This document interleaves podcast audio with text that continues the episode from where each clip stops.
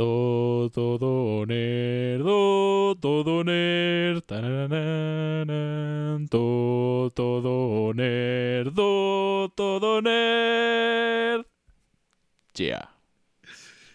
Nerds, nerdos, bienvenidos a este su programa.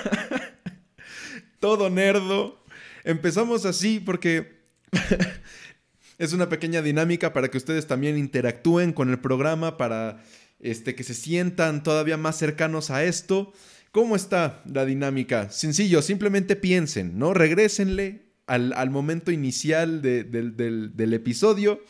Pongan atención a qué rola está tarareando aquí Oski y en los comentarios pónganos, ah, yo, creo que es esta rola, ¿no? Obviamente es un reprise de todo nerdo por parte de nosotros para ustedes, pero pues ahí, ahí hay un, ahí está la rola, ¿no? Vamos a ver qué tan entrenado tiene el oído todo, pues, nuestro, pues nuestros escuchas. Ahí nuestros escuchas, nuestra audiencia, y así está la dinámica. No sé, ¿por qué no? El primero en los comentarios que le atine a la rola que, que Oski nos tarareó, pues se gana un shout out. ¿Por qué no? ¿No? El siguiente episodio, ah, este brother latino a la rola, esa era, muy bien, perfecto. Síganlo en sus redes sociales. Nada más porque. Porque latino a la rola. Eso es todo. Pero bueno, yo soy Chuck. Y yo soy Oski. Bienvenidos a Todo Nerdo. Seguimos con esta.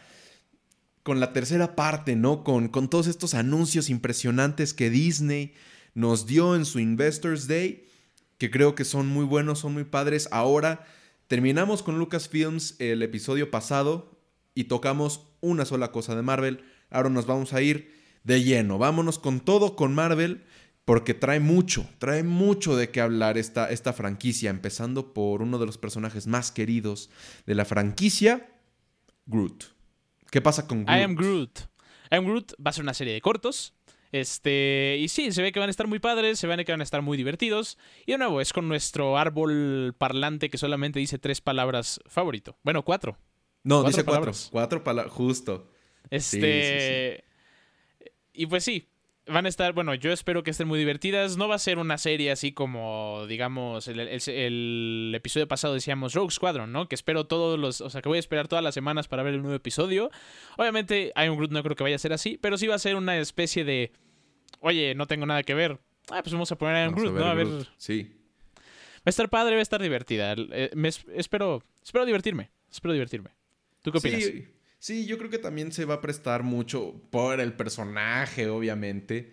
A hacer algo extremadamente divertido. Puedes, podrás, no sé, invitar a ver a, tu tía, a tu papá, a tu mamá a ver esto. Y estoy seguro de que carcajadas no, no van a faltar. Es más, yo creo que hasta van a sobrar. ¿no? Porque pues Groot, todos sabemos, todo lo todos conocemos a Groot. Y este es un personaje que se presta muchísimo, muchísimo para eso. Ahora, eh, es una serie de cortometrajes, lo que significa que vienen pues aventuras eh, varias en solitario por parte de Groot. Sabemos que sí, es un personaje chusco, es leve, es llevadero, pero también tiene, o sea, a lo largo de su historia fuera de la pantalla, ha tenido momentos muy pesados, ¿no? Muy arduos. Entonces, eh, tampoco dejo descartada completamente la idea de tener algún capítulo que nos haga incluso hasta llorar, ¿no? No solo preocuparnos, sino que llorar, ah, lastimaron a Groot, ¿no? Ah, este, lastimaron a alguien o mataron a alguien que era importante para Groot, no sé, ¿no? Obviamente va a ser una, una serie llena de personajes nuevos, eh, que conforman la totalidad de los arcos dramáticos de Groot. Eh, entonces vamos a ver muchos personajes que no hemos conocido y entre ellos pues obviamente no dudo que nos vayamos a encariñar de varios. Así que sí, emocionado por I Am Groot, claro, porque me quiero reír, porque quiero llevarla bien, también porque quiero conocer más a este personaje. Así es. Yo también, sí, o sea, espero ver en cortometrajes, no solamente, o bueno, no sé tú cómo lo veas, yo tal vez esperaría ver un poco de Baby Groot, esperaría ver un poco de, de Groot adolescente, tal vez hasta en un final ver a un Groot ya adulto otra vez, o tal vez, memorias, memorias de, Groot, cuando conoció a Rocket, este, cosas así, o sea, de, desde antes de Guardianes de la Galaxia volumen 1. O sea, ver, ver, cosas o sea, ver cosas interesantes con Groot desde antes de Guardianes de la Galaxia Digo, son cortometrajes y, y ¿cómo se llama? Y tal vez sea pura comedia, pero si meten algo así, yo estaría más que feliz por verlo. Sí. No sé cómo lo veas tú. Sí, completamente. Ahora hay que tener muy en cuenta lo que dijo alguna vez James Gunn. eh, una vez que salió Los Guardianes de la Galaxia Volumen 2, él publicó en su Twitter algo que decía Baby Groot is not Groot. Traducido al español, Baby Groot no es Groot. Baby Groot es un personaje muy diferente al Groot que vimos en Guardianes de la Galaxia Volumen 1. Entonces habría que preguntarnos en cuál Groot se va a centrar I Am Groot. Porque sí, pueden tener eh, una misma procedencia, hab- hablando de su raza, ¿no? Este, un, mismo, una misma personalidad, porque la tienen, pero son personajes distintos. Uno murió y su muerte dio paso al nacimiento de otro, que es Baby Groot. Entonces, si nos centramos en Baby Groot o en Teen Groot, que es el, personaje que ya conocemos, pues entonces no podríamos estar viendo las historias de cuando conoció a Rocket o cuando se unió a los Guardianes de la Galaxia. Ah, bueno, cuando se unieron a los Guardianes de la Galaxia, pues ya lo vimos, ¿no? Pero sí, por ejemplo, cuando conoció a Rocket, no lo podríamos ver. Ahora que si se centra en el Groot que ya conocemos, que es el adulto, entonces ya podríamos hablar de ese tipo de arcos. Pero primero habría que preguntarnos y ver en qué Groot se va a, a- a- a centrar esta serie. En. En. Sí, en Baby Groot o en. En Groot, ¿no? Entonces. No, fíjate que no, no tenía eso en mente. No, no- yo no lo sabía. No, Sí. no, había, no había escuchado ese tweet. No lo Pero habías- bueno, es que los sí. tweets no, no hablan, ¿no? O sea, Bueno, no, no puedes subir notas de voz, de voz a Ajá, Twitter. ajá. Sí, o sea, es puro texto. ajá. Sí. Perdón, no lo había visto. Este, sí, sí, Sí. sí. Entonces, entonces sí, habría que ver en qué Groot está basado. Y, y a lo mejor también ver si, si James Gunn sí se va, o bueno, más bien si el, el que dirija esta, esta pequeña serie de Groot sí se va a poner así de... No, güey, porque, porque Groot adulto no era Groot, no es el mismo Groot, entonces no podemos hablar de él, o sea... Claro, o O sea, sea, a- a- a también habría que ver... Ajá, Habría, habría que ver, ¿no? O sea, ¿qué perspectiva le dan? A lo mejor I Am Groot no es referente a, al Groot, ¿no? A- sino a los Groots, ¿no? O sea, la tal vez, raza. tal Y, vez. ah, No sé, o sea, eh, lo veo poco probable, pero ahí está la posibilidad, no sabemos, ¿no? Este, pero bueno, eso, eso con, con, con I Am Groot. eh, o sea, la espero, sí la espero. No, es, no Sí. está entre mis top 10, pero sí, sí estoy emocionado por ver a este personaje porque me encanta, ¿no? Es, es un personaje que es muy difícil no encariñarse con él, la neta. Así es, La neta. así es. Sí, ahora, películas. Yeah, Eh, Vámonos. Venimos, venimos con Black Widow. con las películas. Sí, ok, Black Widow por es, Black Widow. es, pues, es creo que de la que más tenemos información hasta ahora. Para empezar, pues sabemos que por, por, por la trama, por la sinopsis, que va a ser una, una precuela. Una precuela. No, es, es eh, Black Widow en sus inicios, ¿no? Cuando se quiso unir a la KGB, que es el... O sea, todavía sería, sería Black Widow pre-Shield. Sí, exacto. O sea, Black todavía está en ajá, Rusia, sea, todavía no la destierran. Sería Black Widow rusa todavía, ¿ok? Ajá, exacto, sí, sí, sí, uniéndose a las fuerzas armadas pesadas de Rusia y, y viendo cómo la vuelven en el monstruo que ella se considera ser, ¿no?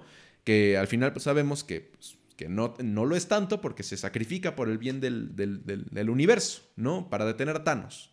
Entonces, este, sí, cómo, cómo entra en este entrenamiento cómo la van destrozando y volviendo a armar para que sea el arma, sí, el, el- el elemento bélico tan casi perfecto que es, tan, tan quirúrgico en cuanto a preciso y letal, ¿no?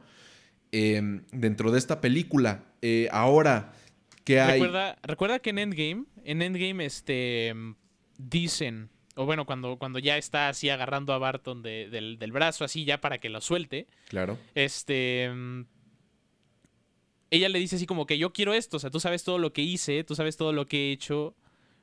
Quiero, o sea, quiero sacrificarme por todos los males que he hecho, ¿no? Y, y, y si nos ponemos a pensar, nosotros hasta el momento no hemos visto que haya hecho nada así como.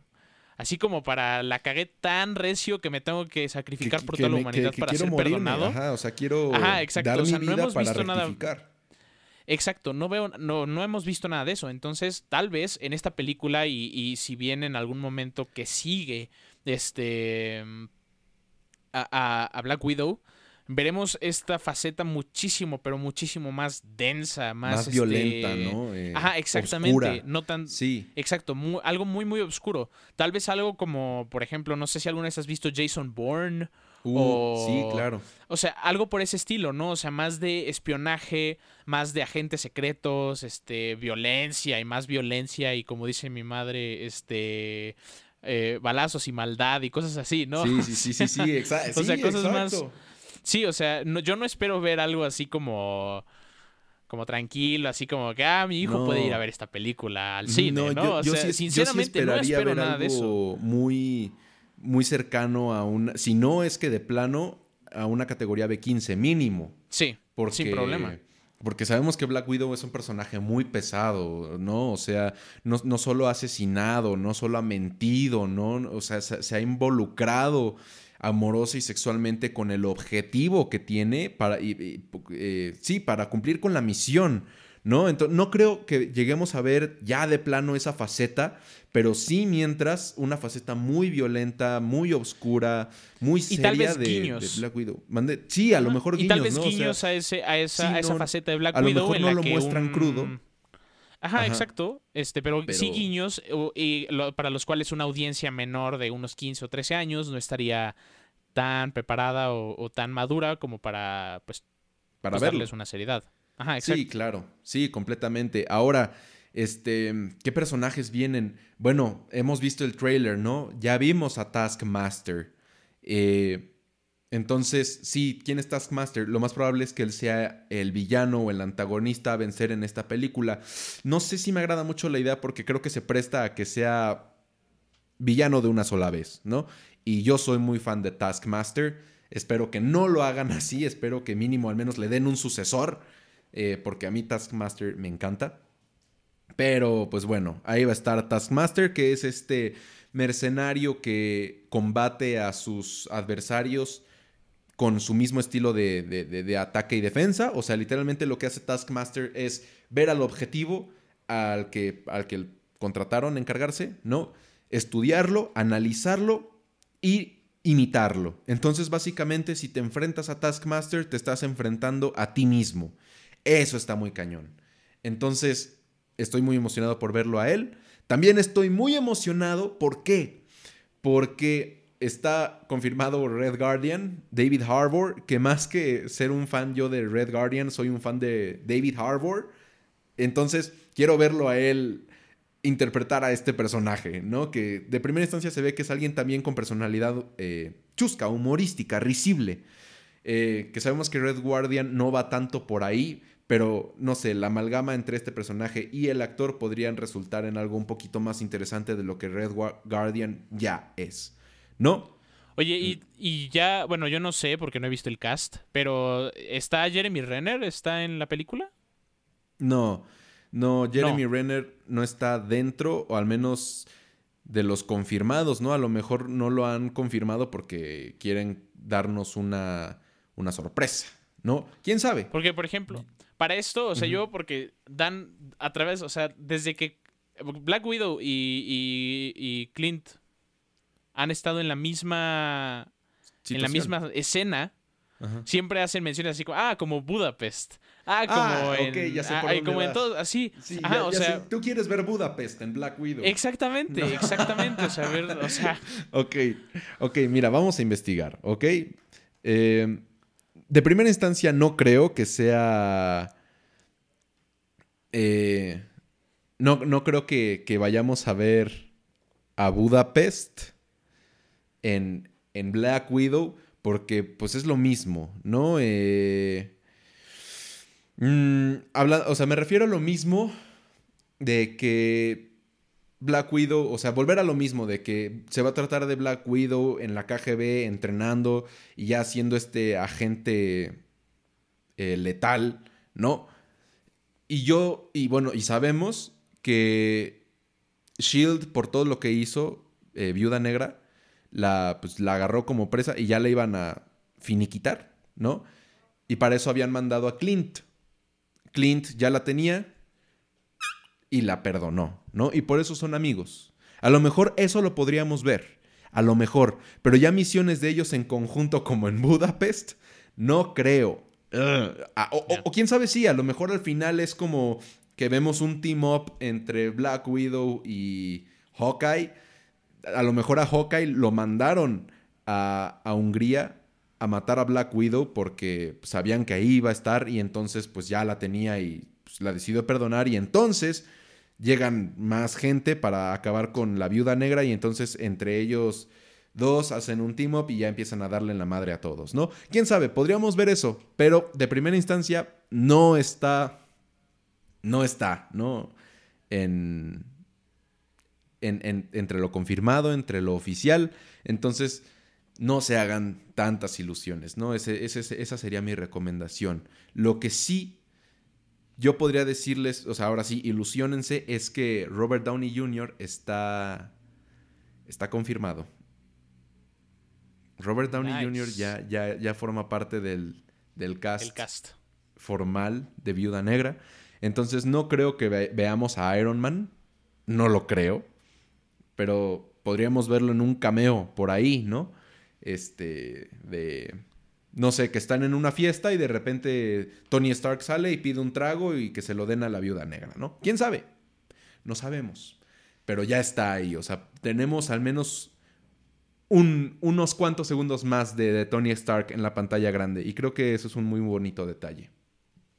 Él es Iron Man. Gracias, Marvel. Él es Iron Man. Ahora, algo muy interesante. Y eso, eso viene mucho, eso viene mucho, eso tiene mucho sentido que acabas de decir para algo que vamos a tocar ah, sí, claro, claro. Sí, eso, eso va a trascender, eso va a trascender. Pero dejamos la semillita para que el árbol crezca más adelante. Ahora, algo muy interesante de Viuda Negra es que Yelena Belova va a participar. No, está a manos de Florence Pugh interpretar a Yelena Belova. ¿Quién es Yelena Belova? Es una clon, básicamente, de, de esta... ¿Cómo se llama? La viuda negra originalmente, eh, Natasha Romanoff. Eh, Natasha sí, es una clon, tal cual. Y este, con algunas ligeras modificaciones para que parezcan una persona diferente, pero es otra viuda negra. O sea, hay dos viudas negras. Una que es Natasha Romanoff y otra que es esta Yelena Belova. Y adivinen qué.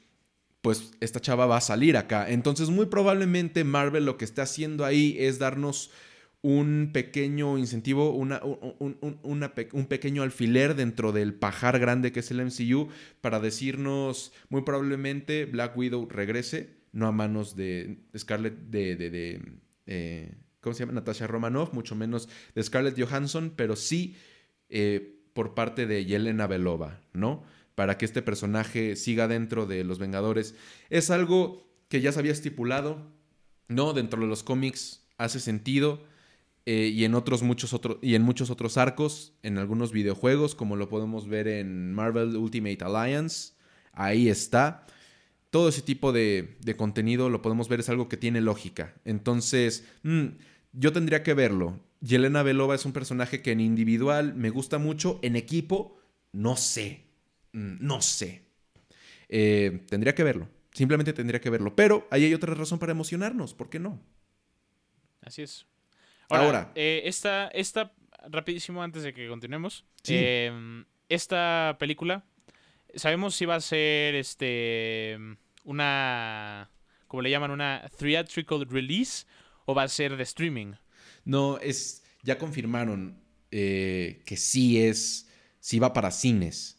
Esta ya es, esta sí se estrena en cines sí o sí, así que queridos, eh, iba a decir espectadores. Pero sí, ¿por qué no? Si lo están viendo en YouTube, claro que lo son. Para los demás, queridos escuchas, audiencia en general, si no contrataron Disney Plus, no hay problema. Black Widow va a llegar a cines próximamente y creo que eso está bastante, bastante bien porque a mí me gusta ir al cine. la verdad. A mí también. La verdad. Sí, sí, sí. A mí también. Ahora, eso es eh, por parte de Black Widow, algo que ya sabíamos. Ahora vamos por lo que todavía está como ahí rondando sin ser completamente seguro, que ya, eh, que ya estaba ahí también, o sea, ya sabíamos que venía, pero no sabíamos como con quién, ¿no? Eh, Shang-Chi. ¿Qué pasa con Shang-Chi? Bueno, pues tenemos la película. El nombre de la película es Shang-Chi y la leyenda de los Diez Anillos. Entonces tenemos aquí al, al, al villano, a uno de los... ah, yo diría que tal vez el villano más antiguo del Marvel Cinematic Universe. Los Diez Anillos. Este, Sí, ¿eh? Porque recordemos, Sí. recordemos que la comunidad de los Diez Anillos es la, son los que... Son la- los que contrata eh, Obadiah Obadiah eh, para, ajá, para matar a Tony Stark. Ajá. Entonces, es. este. Entonces tenemos un, tenemos una- un villano muy antiguo y tenemos a una, a una estrella, digamos, a un, a un héroe que nunca habíamos visto en la pantalla grande, nunca siquiera habíamos tenido No, una de hecho, creo pista que ni en de la que pantalla existía. chica, ¿no? O sea, bueno, tal vez por ahí una que otra vez, pero son mínimas sus participaciones.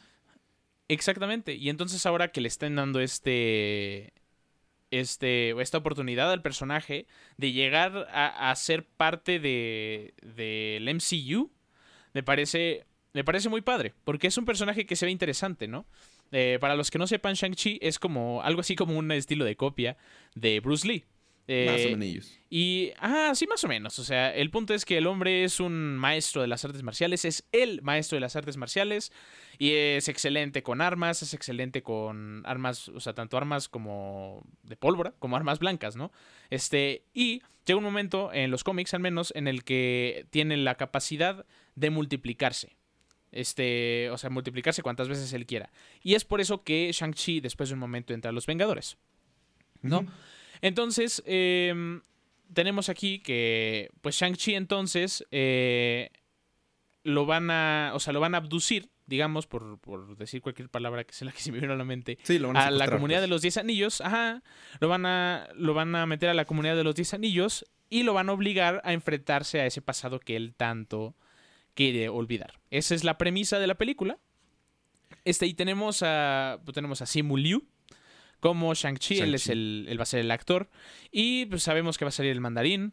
No va a ser el mismo actor que salió en Iron Man 3. En Iron, en Iron este, Man y 3. no sabemos si siquiera es el mismo No. mandarín. No, no, no, no, Este, no. De hecho, eso es o algo sea- que me emociona y es algo que sí quería hablar. Este, Ajá. porque creo que todos los fans estamos completamente decepcionados con la versión del mandarín que nos presentaron en Iron Man 3. Un actor ahí que nada más sirvió como, ¿no? Como carátula para el verdadero villano. Se desaprovechó un turbo personaje ahí completamente porque el mandarín es de los personajes más poderosos que pues Marvel alguna vez pudo imaginar. Bueno, los creadores de Marvel, ¿no? O sea, es una cosa impresionante. Y lo desaprovecharon en Iron Man 3. Y ahora nos presentan a Tony Leung interpretando al mandarín. Al manda o- o- ok, es otro actor, ¿no? Es, o sea, sí, o sea, ya es alguien más personificando al mandarín. Entonces sabemos que muy probablemente no sea la misma versión que nos dieron en Iron Man 3. Así que fans, buenas noticias, ¿no? Si no te gustó el mandarín de Iron Man 3, muy probablemente ahora tengas la versión chida, ¿no? Donde ahora sí vamos a ver al mandarín con todo y todo, rompiendo madres como usualmente lo hace, ¿no? Es... uh, no, no, no. Estoy yo, a mí me emociona eso. Y creo que es lo único que me emociona de Shang-Chi. Pues sí, entonces, o sea, entonces sí, tenemos una, tenemos una película que probablemente sea sólida, no vaya a ser, no sé, un... Bueno, por ejemplo, a mí me encanta Spider-Man Homecoming, ¿no? Entonces, o sea, que, que fue... Nadie esperaba muchísimo de esa película y terminó siendo un súper éxito. Pegó. Entonces, duro. este, ajá, eh, ajá, entonces, este, no creo que tengamos ese estilo de, pues, de release, pero, pues sí va a ser algo sólido, Algo porque sólido. sabemos que, sabemos que el Marvel Cinematic Universe es calidad, ¿no? Y, y básicamente si Kevin Feige está, está, Está detrás. involucrado, va a ser algo bueno, va a ser algo que, que sí o sí nos va a gustar, o, lo más probable es que nos guste. Ahora, Entonces, pues sí. es- estoy leyendo aquí, o sea, en el reparto, que Michelle Yeoh va a interpretar a Alita O'Gorth. ¿Qué significa esto? No lo sé, pero los fans saben, o sea, Alita y O'Gorth son dos cosas que van muy bien juntas. ¿Por qué? Porque si sabemos, si separamos el nombre del apellido, nos quedan Alita y O'Gorth, ¿ok? Alita, dejémoslo a un lado por, por ahora, y O'Gorth, pongámosle otro nombre, Stockard. Stockard, O'Gorth y Alita. ¿Qué pasa? ¿Reconoces estos nombres, Oski? No, O sea, según yo, o sea, según yo sí, pero como, como no estoy muy informado, mejor tú date, bro. Son par... ok. Estos dos personajes, Alita y Stakar Ogord, son dos de los miembros originales del grupo llamado, conocido y pues ya reconocido como los Guardianes de la Galaxia. Antes de Groot, antes de Gamora, antes de Drax, antes de Star-Lord, antes de Rocket, hubieron otros personajes llevando el nombre como grupo de Guardianes de la Galaxia, entre ellos Alita y Stakard Ogord. Y el hecho de estar viendo aquí a una actriz que está interpretando a un personaje que tiene este nombre en específico, Alita Ogord, entonces a mí me da a entender que muy probablemente Shang-Chi nos dé un pie o sí, una especie de, de, mm, punto de partida hacia Guardianes de la Galaxia volumen 3, porque sabemos que Sylvester... ¿eh? Lo que estoy viendo aquí es que eh, Michelle Yeo va a ser Ying Nan. Yeo, oh, no antes eh, fue Alita O'Gord en Guardianes de la Galaxia Volumen 2. Entonces, Alita O'Gord no va a salir en Shang-Chi. Ah, pero la actriz. Lo siento, escuchas. Oh, odio mis fuentes. Perdón, no, oh, no, no, la no, actriz, la actriz que, que, protagonizó a Alita O'Gord en Guardianes de la Galaxia Volumen 2 va a salir, pero como otro personaje completamente en Shang-Chi. Diferente. Entonces, sí, va a ser, diferente, no, Sí, no hay, no, hay multiverso no, aún. caso. No, todavía no hay... no, claro que lo hay. O sea, hablaremos más adelante de Spider-Man 3, ¿no? Bueno, sí. Sí, pero... Ay, ahora sí me siento bien apenado. Malditas fuentes mentirosas. bueno, no hay ni modo, ya, olvídenlo. Está bien. Este, eso en cuanto a Shang-Chi. Tenemos al mandarín ya por fin en una, en una forma, ¿no? Completamente poderosa. Y hablando de poder, pues también nos deparan personajes muy poderosos con el, con el, con el proyecto de, de Eternals. Así es, Eternals, Eternals se ve como una película de esas que va a estar muy chida. O sea, yo me imagino no sé, o sea, me la imagino muy padre, me la imagino muy divertida, muy llena de acción. Eh, les voy a leer la sinopsis, dice que eh, después de una inesperada tragedia, siguiendo los eventos de Avengers Endgame, este, los Eternals, una raza inmortal de alienígenas creada por los Celestials, que ha vivido secretamente en la Tierra por más de 7000 años, se reúnen a proteger a la humanidad de sus contrapartes. Y estas contrapartes son los Deviants. Entonces, ¿por qué no nos explicas un poco sobre los Celestials y los Deviants, Chuck, que, que son dos, este, dos razas. O sea, bueno, hablando por ejemplo de los Celestials, son probablemente la raza más importante en todo el universo del Marvel Cinematic Universe. Y, y, obviamente los Deviants, este, pues que tenemos aquí, que también han estado en la Tierra por casi 7000 años, por lo que vemos en, en, la sinopsis. Claro. Y que están interesantes. A ver, ¿por qué nos explicas? Uy. Platícanos. No, ¿qué puedo decir? Este personajazos. No, no, no, no se me ocurre otro adjetivo para estos, para, para estos, eh, valga la redundancia y el pleonasmo, personajes, ¿no? De primera instancia, Celestials. O sea, deben ser la raza más antigua que hay en, en, en el Marvel, en, en, el universo de Marvel, no, no en el cinemático, porque todavía no nos los presentan formalmente, que ya lo han hecho, ahorita hablaré de eso, pero hablando de los cómics, ¿no? Son de las, o sea, literalmente son los creadores, ¿no? De la vida. Y en cuanto a poder, únicamente están, están superados por The One Above All, ¿no? Que de plano es el editor. O sea, son unos personajes bien cañones. Eh, muchas veces otros personajes como por ejemplo Sentry se les, se les ha puesto cara a cara, ¿no? Y, y, muy pocas veces han salido victoriosos, ¿no? Pero también se sabe que esas veces que han salido victoriosos es porque los celestiales de Celestials reconocen que el, el, carnal que se les puso enfrente tenía un punto. Entonces, básicamente, cada vez que ganan los personajes contra los Celestials es porque los Celestials los dejan ganar. Entonces, están muy cañones. Y ya ahora sí, The Eternals nos va a traer eh, de lleno y con todo eh, a, los básicamente descendientes de, los, de los Celestials. Ahora, ¿dónde hemos visto a los Celestials antes? En Guardianes de la Galaxia, volumen 1. Cuando el coleccionista les está diciendo qué son las piedras del infinito a los Guardianes de la Galaxia, sale un ente azul eh, o morado, no recuerdo, ahí este, atrás, en, dentro de la visión que les está dando con... tiene una cara muy rara, como lo son los Celestials, ¿no? O sea, parece un robot enorme. Ese es un Celestial. ¡Wow! ¿No? O sea, los fans cuando vimos eso dijimos, ahí está, estos son, ¿no? Aquí en el Marvel Cinematographic Universe existen. Y ahora, con The Eternals, muy probablemente ahora sí los veamos en persona, ¿no? Ahora sí, a lo mejor nos muestran un preámbulo. Sí, sí, sí, de primera mano, ¿no? Ya primer plano, enfocados completamente, ellos individualmente. No, va a ser un espectáculo visual impresionante, no solo por ver los poderes que The Eternals nos pueden ofrecer, sino por ver también cómo es que los Celestials podrían estar haciendo de las suyas. Eso está muy cañón. Ahora, sabiendo que los Celestials son eh, como los creadores de la vida, hablemos de qué resultó de estas creaciones empezaron a crear, ¿no? La vida. Y mientras que ellos estaban haciendo a la raza perfecta, mientras, o sea, trabajando en The Eternals, ¿no? Al llegar a ella tuvieron que ir saliendo varias subramificaciones, ¿no? Varias subvertientes como intentos fallidos para llegar a The Eternals. Uno de estos fallidos intentos fueron los Deviants. En español, los desviados, ¿ok? Básicamente son la contraparte de los Eternals. Los, Eternals son eh, gente muy poderosa que eh, son humanoides, ¿no? Parecen humanos, pero realmente, este... Ah, cabe aclarar, humanos muy hermosos, ¿no? Eso sí, The Eternals siempre han sido...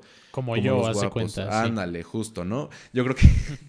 Yo creo que es, que es por eso que decidieron agarrar para el casting a gente como Salma Hayek y así, porque, o sea, en cuanto a los estándares humanos, ellos son belleza, ¿no? Y aparte son muy poderosos. Son muy poderosos. Ahora, ¿qué pasa con los Deviants? Los Deviants son la contraparte hablando de que también son poderosos. El problema es que ellos tienen una ligera malformidad dentro de su cadena em, de ADN.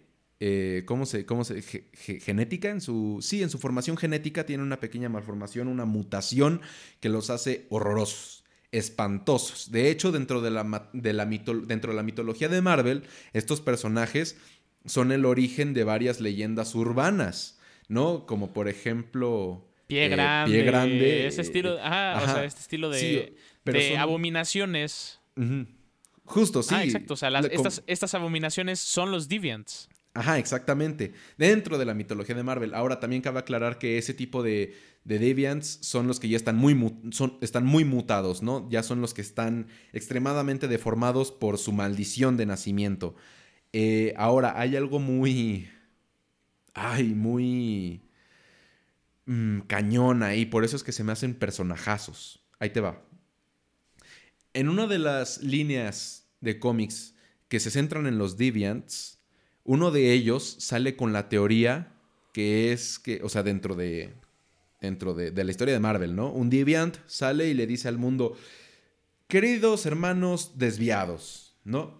Hoy les vengo a traer una teoría que ha salido de investigaciones que yo he hecho. Y es que muy probablemente los celestiales nos hicieron para que seamos consumidos por ellos. ¿No? Una vez que alcanzáramos un gran número. Dentro de los cómics de Marvel, esto no se ha confirmado, pero, o sea, no han, no han salido los Celestials y de plano ya se han devorado a los Deviants, pero mientras uno de ellos especula que muy probablemente ellos hayan sido ya, o sea, creados como de plano alimento para los mismos celestiales. Sí, sí, una botana, ¿no? Pues mira, vamos a crear aquí héroes y seres superpoderosos, pues ábrete un paquete de Deviants, ¿no? Y andan, o sea, está así, este, lánzate por unos Deviants al Oxxo, no sé. ¿Entiendes? Así. Entonces, esa, esa, esa pequeña faceta de los Deviants les da un trasfondo bien cañón, porque ahora tienen otro motivo para odiar su existencia, ¿no? O sea, ni siquiera, bueno, salimos mal, pero nos dejaron vivir. No, o sea, además planean comernos, ¿no? Muy probablemente. Entonces, quiero ver eso dentro de la película The Eternals, ¿no? creo que ahora, podría llegar a ser algo muy pesado. Sí, dime. Tengo, tengo una pregunta, a lo mejor. Yo no sé tú qué piensas. Ya estamos viendo a, razas más importantes, con un peso más, este, digamos, pues pesado. Sí, valga la redundancia. Sí, valga la eh, redundancia. dentro del universo cinematográfico de Marvel, ¿no? Estamos hablando de ya Celestials, o sea, ya salió hasta Ego, que es un. Ajá. o sea. O sea, tenemos ya razas muy importantes. De hecho, en Guardianes de la Galaxia Volumen 2 salen los Watchers. ¿Tú crees que en esta película volvamos a verlos? O, aunque sea guiños a ellos, porque también son seres súper poderosos y súper importantes en el universo de Marvel. Y, que digo, ya están confirmados en el universo cinematográfico de Marvel gracias a Guardianes de la Galaxia Volumen 2. Pero, pero no los hemos visto a ver. Volví, vuelto. Vuelto, vuelto. No los hemos, sí, no los hemos vuelto a ver. Sí, sí, sí. no los hemos vuelto a ver. Sí, primero, ok, lo primero que yo tendría que decir es que le reclames a tu maestra de primaria que no te enseñó con... fue, la misma, fue la misma, güey. Uy. Bueno, ok. Eh, ahora, lo segundo que tengo que decir. No, se me fue, se me fue. Disculpen no, sí, sí, así pasa. Ahora sí, como Lolita Yala, como Lolita Yala. Sí, sí. ya, se fue, perdón ustedes. Disculpen ustedes. Solo que una, en lugar de ser una aberración fonética, fue lingüística. ¿no? Exactamente. Bueno, X. Lo segundo que tendría que decir es que sí, muy probablemente los veamos. Porque, ok, estipulemos, lo, más bien establezcamos a los Watchers, ¿no? ¿Qué son? ¿Son unos seres que velan por la justicia? No. ¿Son unos seres que velan por el bien de la humanidad? No. Son seres que velan por el bien de la continuidad espacio-tiempo, ¿no? ¿Cuándo se hacen presentes? En la mitología de Marvel, un Watcher solo se hace presente eh, de manera perceptible para nosotros los humanos, los mortales o para cualquier otra raza eh, efímera. Cuando un evento muy importante que esté a punto de marcar la historia del universo y del espacio eh, se, dé, se, esté dando, ¿no? Esto lo podemos ver en el cómic de Civil War. En Civil War, un Watcher se hace presente eh, ahí en una reunión de los Vengadores porque pues estaba a punto de darse uno de los eventos más grandes de Marvel, que es Civil War, ¿no? tómenlas. Apareció un Watcher. Ahora, ¿qué pasa? The Eternals, pues son seres extremadamente poderosos que se van a estar enfrentando a seres todavía más poderosos, ¿no? O sea, esto está muy cañón. Así que, al menos como eh, en forma de guiño o en forma de cameo, yo creo que sí habría una gran posibilidad de volver a ver al menos a un Watcher, específicamente a Watu, porque pues es el que está encargado de ver qué onda con la Tierra, porque la Tierra sabemos que es problemática. No es de los planetas que, dentro de la mitología de Marvel, nuevamente, es de los planetas que da más problemas. Entonces, literalmente, hay un solo Watcher viendo a la Tierra porque somos un desmadre, ¿no? Ah, Entonces, sí, por ahí hay una teoría que dice que Stan Lee es Watu y demás. Eh, por ahí se estuvo hablando de que muy probablemente sí sea o que no, quién sabe. Marvel no lo ha confirmado de lleno, porque sí hay varias cosas que dicen que Stan Lee sí es, pero dejémoslo ahí. Este, y ya, este, entonces a lo mejor, no sé, sacan a Stan Lee de nuevo con CGI, eh, o a lo mejor de plano sacan a Watu, ¿no? Al cabezón, no sabemos. Porque también son razas, estamos hablando de razas que están muy en contacto siempre. O sea, los celestiales, los eternos, los deviants y los watchers, o sea, son, son casi vecinos, ¿no? A, a, nivel astral, por decirlo de alguna manera. Sí. Entonces, sí, yo espero verlos. La verdad, dentro de, la película, yo sí esperaría ver al menos un guiñito de The, Eternals. También tendríamos que ver cómo se desarrolla, ¿no? La historia.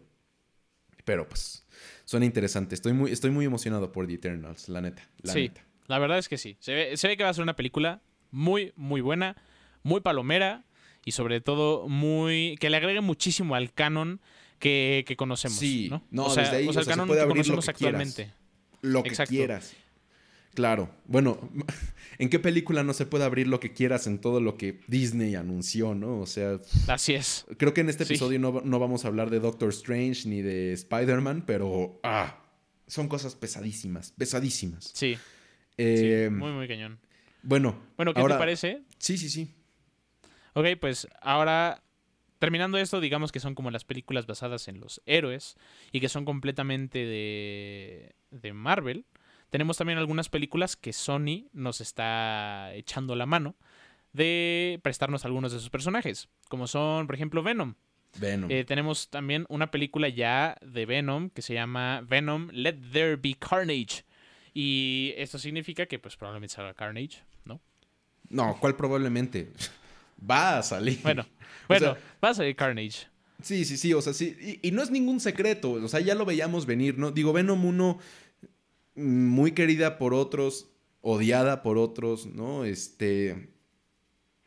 En lo personal creo que es disfrutable. O sea, no me voy a poner a discutir eso. Pero bueno, seguramente la vieron. Y si vieron, y si se quedaron al final de los créditos, entonces vieron a Woody Harrelson interpretando, pues, al. ¿Cómo se llama? Al, al- al portador, al. ¿Cómo se llama? Host.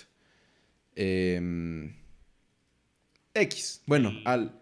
Sí, sí, sí. Sí, sí, sí, al. al, al, al portador de. de, de, de Carnage. Llamado. mm, que, que empieza con K. Cletus. Cletus Cassidy. Ca- Cassidy, Cassidy, algo así. Ajá. Te digo. Cletus Cassidy. Sí, Cletus Cassidy. Eh, y cuando y en su aparición literalmente dice, solo sé que cuando salga de aquí habrá una carnicería. Carnicería en inglés es carnage, ¿no? There's gonna be carnage. Se acabó. No, o sea, ya, ¿qué más quieres saber? Ahí está, es él. Este, y ese es el incentivo, el único incentivo que necesitamos para saber que Carnage iba a salir en Venom 2. Y ahora sí, está confirmado, ¿no? O sea, Venom 2 va a salir, es un hecho. Eh, y, y, y, y Cletus Cassidy, tanto como Carnage, también, ¿no? Eh, ahora, algo muy interesante aquí es que si buscamos el reparto, ahora sí estoy muy seguro que, que no voy a fallar. Estoy muy seguro que esto, es- esto, es, ajá, esto, esto es verídico, ¿no? Es que tenemos a esta actriz llamada Naomi Harris, ¿no? Mm, El nombre tal vez no le suena mucho, su papel sí, Scream ella va a interpretar a Scream, uno, otro de los simbiontes más grandes que hay dentro del eh, Venom Universe, ¿no? Dentro de todo este gremio de simbiontes que hay. Y personalmente es uno de mis simbiontes favoritos, obviamente, pues, eh, eh, únicamente superada por Venom y Carnage. Scream es un, es un, es un simbionte cuyo arco me llama mucho y siempre quiero ver más. Y ahora con esta película, pues, me, volaron los sesos, ¿no? Scream va a salir en Venom 2, que de, un- que de hecho ya la habíamos visto, ¿no? En, en Venom 1 sabemos que cuatro simbiontes, aparte de Venom, no, cuatro o cuatro junto con Venom. Creo que es cuatro junto con Venom. Llegaron a la Tierra, entre ellos podemos ver a Riot, podemos ver a Toxin y podemos ver a Scream. Scream es específicamente el que se le mete al conejo, ¿no? El, el que es como un amarillo. Ese específicamente es Scream. Y ahora sí va a tener un- a una portadora humana. No tengo más que decir, ¿no? O sea, estoy completamente emocionado por ver Scream. Ahora, también si seguimos scrolleando en el reparto. eh, ah, no, perdón, este es en la siguiente. Sorry. Ese, Bueno, sí, ya me iba a ya- adelantar. Sí, eso es. Para, en cuanto a Venom, o sea, en cuanto a Venom, pues sí, o sea, tenemos. Tenemos muchas expectativas. Creemos que va a estar buena. Tal vez no. O sea, más bien, la Yo primera sí. dejó mucho de qué desear. La Sí, primera dejó Yo mucho creo de que qué sí puede desear. superar a Venom 1. Ajá, este, Fácil. yo creo que sí. Sí, tiene todo para superar a la, a la primera, ¿no? Y bueno, Sí, claro. pues tenemos también ya una fecha. O sea, digo, creo que para todas tenemos fecha. Este, y se nos había pasado a decirlas, pero bueno. Ah, claro. eh, Venom 2, Let There Be Carnage, va a salir en 24 Estados Unidos. Estoy hablando de. A junio 25 A 25. eh, de 2021. Este, se supone que iba a ser en octubre, pero pues. COVID. ¿no? COVID, sí. Este, ah, se nos pues, pasó a bueno. decir este, también la fecha de Black Widow, que es 29 de Sí. abril del 2021, que se supone que se debió haber estrenado en marzo de este año, pero nuevamente, COVID. Así es. Sh- Shang-Chi también va a salir el 9 de julio de 2021 y Eternals va a salir el 5 de noviembre de 5 de 2021. Sí, entonces, el próximo año viene cargado. viene, cargado con, ya con cuatro películas. con de- películas. sí, mínimo cuatro películas de Marvel. Y bueno, Así es. muchos shows, ¿no? Muchos, muchos, muchos, muchos shows. Em, Así es. sí, eso por parte de Venom 2. Ya, pues, ¿qué, qué- qué- qué esperas ver? ¿Qué esperas ver aquí en Venom 2? Eh, pues, la verdad, no mucho. O sea, o sea, espero una buena película. ¿Sabes? O sea, después de la primera, después de que la primera me dejó bastante que desear, este, espero que la segunda sea mejor, sí. Y pues sí, o sea, ver mucha acción, ver mucha violencia, porque, sobre todo porque es Venom, o sea, sabemos que, pues que es, pues, es, es otra cosa, de violento sí, sí, sí, esta madre. claro, no. Es, Este, espero sí también. sí, o mucha, sea, tal- mucha violencia. Tal Ajá. vez hasta, o sea, B15 o sea, asegurado y tal vez hasta más, ¿no? Pues es- sea, esa por- era por- la teoría para a- Venom 1 y B. O sea, B. Pues bueno, Bueno, ¿Quién pero es que, ajá, es que ahora tienes personajes como Carnage también, que son muy sangrientos, ¿no? Son muy sangrientos.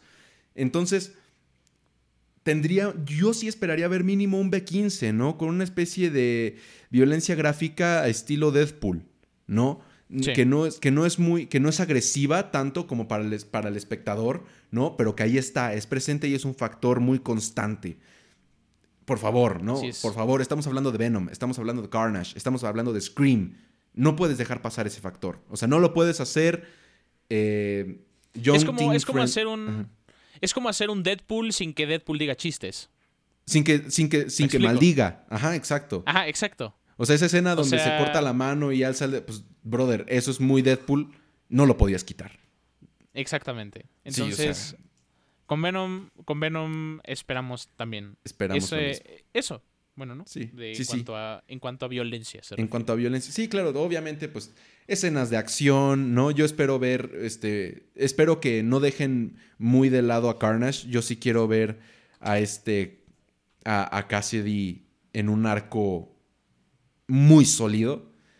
Espero que no se. Ajá, espero que se centren mucho en él. Y yo creo que a Scream, yo creo que sí la dejarían como, eh, como, como una especie de sidekick para Carnage. Es lo que creo. Ok.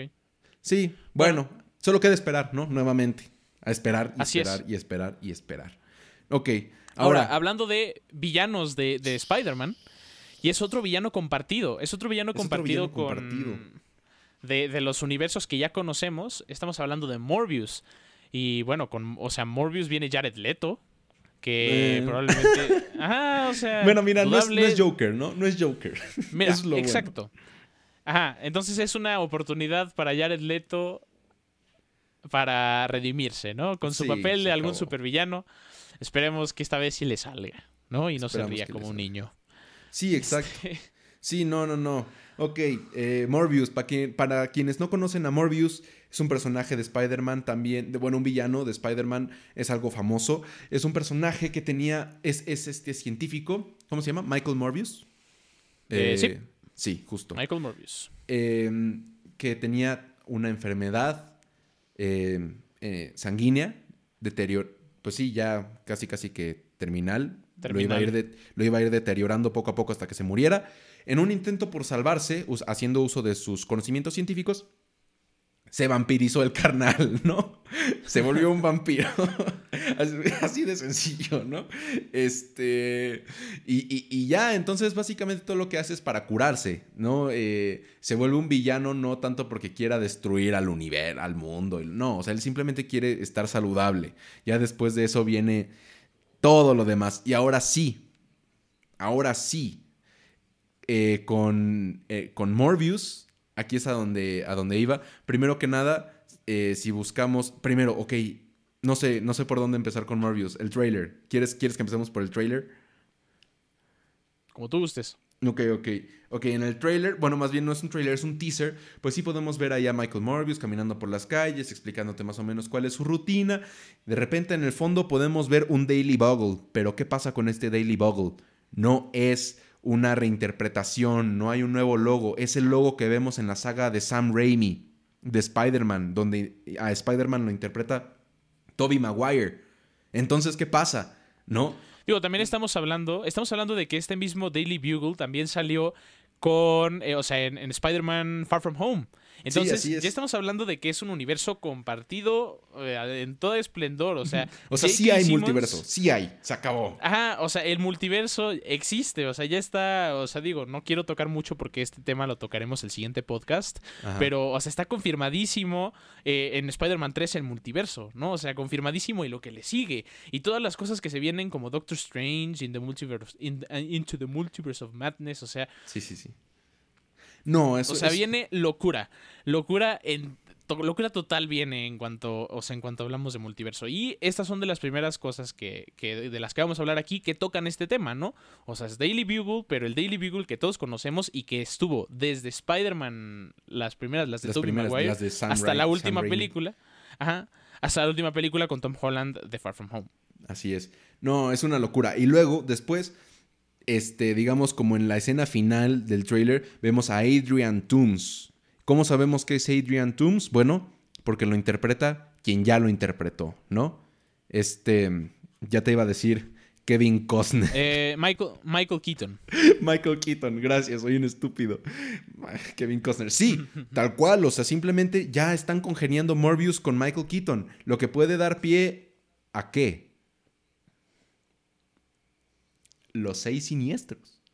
Se acabó, ¿no? O sea, es, o sea, ya, ya sabemos por la, por la escena, escena postcréditos de, de, de ah, Homecoming que Tooms se encuentra en la cárcel con Scorpion, con, con el escorpión, ¿no? Ya sabemos, tiene el tatuaje, no hay mayor indicio.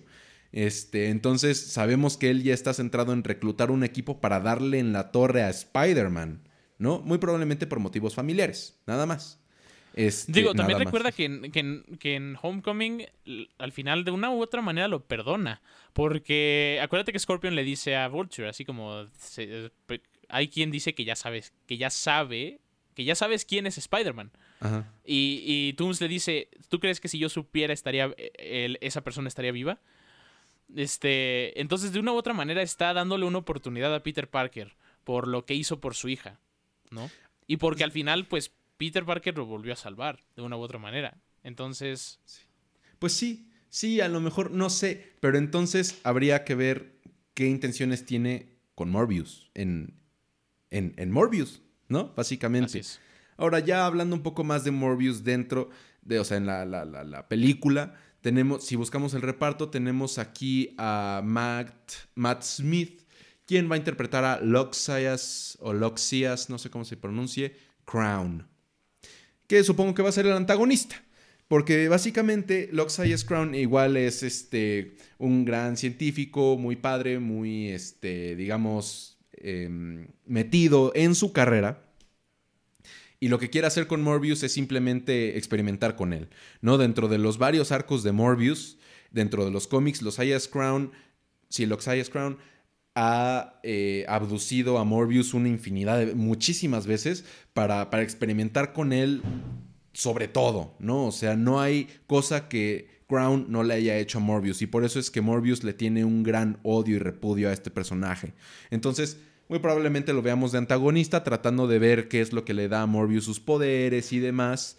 Eh, y también probablemente pues quiera adoptarlos, ¿no? Ya sabemos cómo son este tipo de, de, villanos, ¿no? Quieren más poder y más poder y más poder. Em, ¿Qué más? Algo muy interesante. Eh, Jake Gyllenhaal está confirmado para, para Morbius. Que, pues, ¿quién más, no? y obviamente interpretando a Mysterio.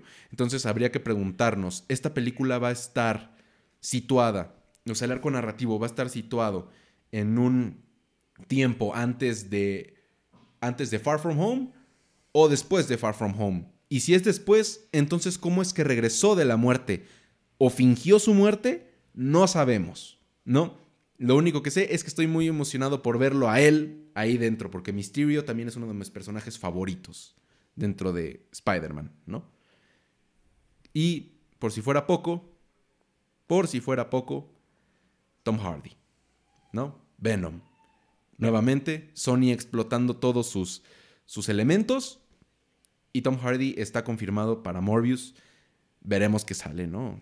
No sé si es un cameo, no sé si va a ser un enfrentamiento, no sé si va, no sé si ya van a empezar a ligar a Spider-Man por ahí, no sé, ¿no? Pero muchos villanos de Spider-Man ya se están juntando entre ellos. Y eso es algo que a los fans les debe, nos debe volar los sesos porque pues muy probablemente veamos ya a los Sinister Six unidos, reunidos y convencidos de que pueden tumbar al, a, nuestro, a nuestro amigable vecino, ¿no? Entonces, no sé, se vienen cosas muy buenas, muy padres. Se vienen cosas muy, muy buenas hablando de Spider-Man. No solamente por esto, sino por, por también lo que se viene en el próximo episodio. No se lo pierdan. Sí, exacto. Pues sí, uy, hablando de próximos episodios, pues este, pues sí, o sea, ya nada más creo que... ¿Crees que nos dé tiempo de echarnos lo siguiente? Bueno, no. podemos, podemos, si quieres, nada más ligar claro. She-Hulk. Sí, este, She-Hulk. Con Morbius. O sea, bueno, She-Hulk también viene con Morbius, ¿no? Porque eh, Morbius sanó también a, a, se me olvidó su nombre, de su enfermedad sanguínea, también ella tenía ahí algo medio raro, y Morbius la sana. ¿Cómo se llama? Recuérdame el nombre, por favor. ¿Quién? ¿De, de, She-Hulk? Ah, el, el, el, nombre real. Sí, o sea, pues She-Hulk. Ah, sí, sí, sí, sí. Es Jennifer, Jennifer con Walters, Jennifer Walters. Y es Entonces, este... pues sí, o sea...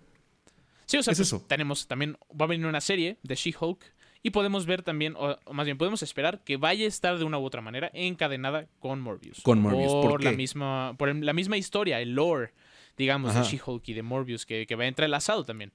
Entonces, pues podemos esperar eso. No, eh, no tenemos fecha de arranque para la serie. A ver, vas, por favor. Ajá, sí, sí, porque creo que lo dejamos un poco superficial. She-Hulk, como todos sabemos, Jennifer Walters es la prima de Bruce Banner, ¿no? Que es parte de quienes se vieron afectados por los rayos gamma y entonces ella también a un nivel un poco menor que Bruce Banner, pero también se vuelve muy poderosa en cuanto se transforma en su, en su versión mutante, se vuelve, se, se sí, pues crece, ¿no? en cuanto a estatura y musculatura, tiene super fuerza, puede saltar, tiene un rugido impresionante, bla, bla, bla, todo lo, todo, lo que ya sabemos de She-Hulk. Es un personaje famoso y si no, pues piensen en Hulk en mujer, ¿no? Se acabó. Eh, ahora, Jennifer Walters es abogada, ¿ok? Una abogada que se vio em, afectada por los rayos gamma y entonces ella se, pues sí, se empezó a transformar en, esta, en este monstruo llamado She-Hulk no tardó en controlar sus transformaciones, es decir, una especie de, de bro Hulk. Este, o sea, ya un Hulk consciente, ¿no? Que no solo quiere destruir, sino que ya es controlado por el cerebro de Banner. Ella, Jennifer Walters, no tardó mucho en controlar sus transformaciones. Eh, decidió ella quedarse con su forma de She-Hulk. Ahora también estas transformaciones, los rayos gamma, pues le hicieron, este, le dieron este beneficio, pero también le dieron un, ajá, la agraviaron con una enfermedad sanguínea. Ahora, adivinen quién le ayuda, ¿no? A, curarse de esta enfermedad. Ya lo dijo Oski, Morbius. Ahora, en agradecimiento por esto, Jennifer Walters, como abogada, defiende a Michael Morbius en sus juicios por sus actos vampíricos. Entonces ahí muy probablemente es en donde el universo de Sony y Marvel se empieza a, unir y a entrelazar, porque estos dos personajes ya están confirmados, se van a adaptar y tienen una relación muy estrecha en cierto punto de su historia. Entonces a lo mejor no en Morbius veamos a She-Hulk tanto, a lo mejor lo, encierran después de que termina toda la película, esta, ya es mi teoría, ¿no? A lo mejor lo encierran y de repente entra una señora que no sabemos quién sea y le dice, mm, yo te podría ayudar a salir de aquí, ¿no? ¡Pum! Sabemos que es She-Hulk, ¿no? Este, a lo mejor todavía tendría que ayudarla con su enfermedad sanguínea, lo que sea, pero mientras ahí hay indicios, ¿no? O sea, hay mucho de qué hablar, hay mucho, mucho, mucho de qué hablar. Lamentablemente el tiempo de este episodio se nos acabó, se van volando, pero no se preocupen, siempre habrá un nuevo episodio, al menos durante este mes, ¿no? Así es. Entonces, pues bueno, queridos escuchas, audiencia en general, pues aquí es en donde Oski y yo nos despedimos y nuevamente reiterándoles que que solo queda esperar, ¿no? Solo queda esperar. Así es. Y disfrutar. Si son de un futuro no, no, muy lejano, un futuro próximo, por favor, déjenos en los comentarios, no, si está buena, o Nelson, o si pasó esto o no. Solo si vienen del futuro, nada más, ¿eh? Si no, no cuenta. Ajá. pues sale. Y pues sí, esténse muy atentos, esténse muy atentos porque de, de, como dice Chuck, vamos a seguir sacando episodios este, de una manera bastante constante porque más que nada porque ahorita estamos de vacaciones. Este, pero sí, ¿no? Entonces, y además hay muchísimas cosas de qué hablar, pero muchísimas, muchísimas cosas. Entonces, pues sí, este 2021 viene muy bien. Viene cargado, sí. Y así es. Entonces, pues bueno. Eh, muchas gracias. Compartan de nuevo este, con sus amigos que también sean geeks, nerds como nosotros. Este, dejen en los comentarios y en, y en redes sociales qué es lo que quieren ver, qué es, de qué quieren que hablemos. Y pues sí, muchísimas gracias, de verdad. Perfecto.